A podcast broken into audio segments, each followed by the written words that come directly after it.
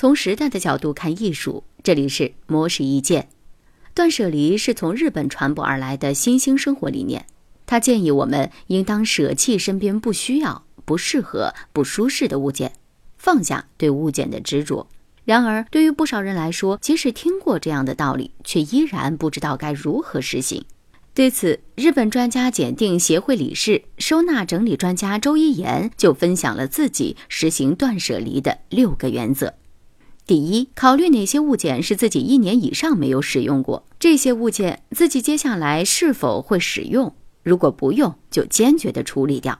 第二，考虑哪些物件自己使用起来是不舒服、不适合、不需要的，然后同样将它们处理掉。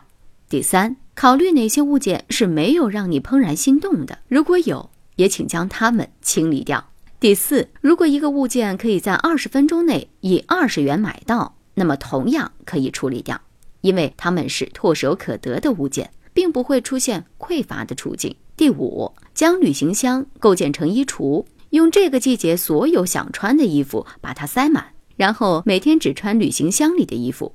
过一段时间之后，你就会知道哪些衣服是真正需要的，哪些根本不会穿。第六，学习皮肤冷暖色测试、骨骼形体测试等知识。可以帮助你更好的了解自己适合穿什么样的衣服，而不会失手买到不合适、有占位的衣服。